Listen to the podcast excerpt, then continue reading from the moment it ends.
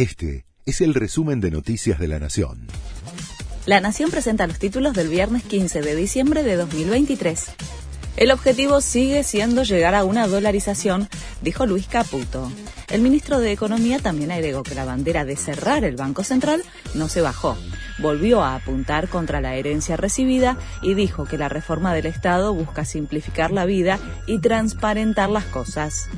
El gobierno confirmó su intención de aumentar las retenciones y hay rechazo del campo.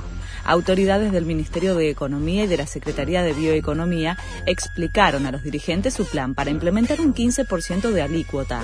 No nos gusta la medida. Estamos convencidos de que las retenciones es el peor impuesto que puede tener una producción, dijeron los representantes de la mesa de enlace.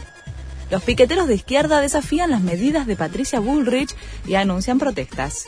El polo obrero respondió al plan de la ministra, que anunció que no va a permitir cortes de tránsito. Los dirigentes de la agrupación sostuvieron que el gobierno activó un plan de guerra contra el pueblo y que las protestas son inevitables ante las medidas económicas anunciadas. Además, confirmaron la marcha del 20 de diciembre. Alerta en Europa detienen a cuatro sospechosos de planear atentados terroristas en Dinamarca y Holanda. El primer ministro israelí, Benjamin Netanyahu, anunció que los detenidos mantenían vínculos con el grupo terrorista Hamas y que se logró frenar un ataque cuyo objetivo era asesinar a civiles en suelo europeo.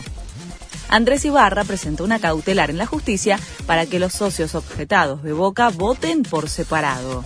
La presentación fue realizada en el juzgado número 36 y exige que los socios por los que denunciaron irregularidades voten en mesas separadas. Los comicios no corren riesgo y se realizarán este domingo en la bombonera. Este fue el resumen de Noticias de la Nación.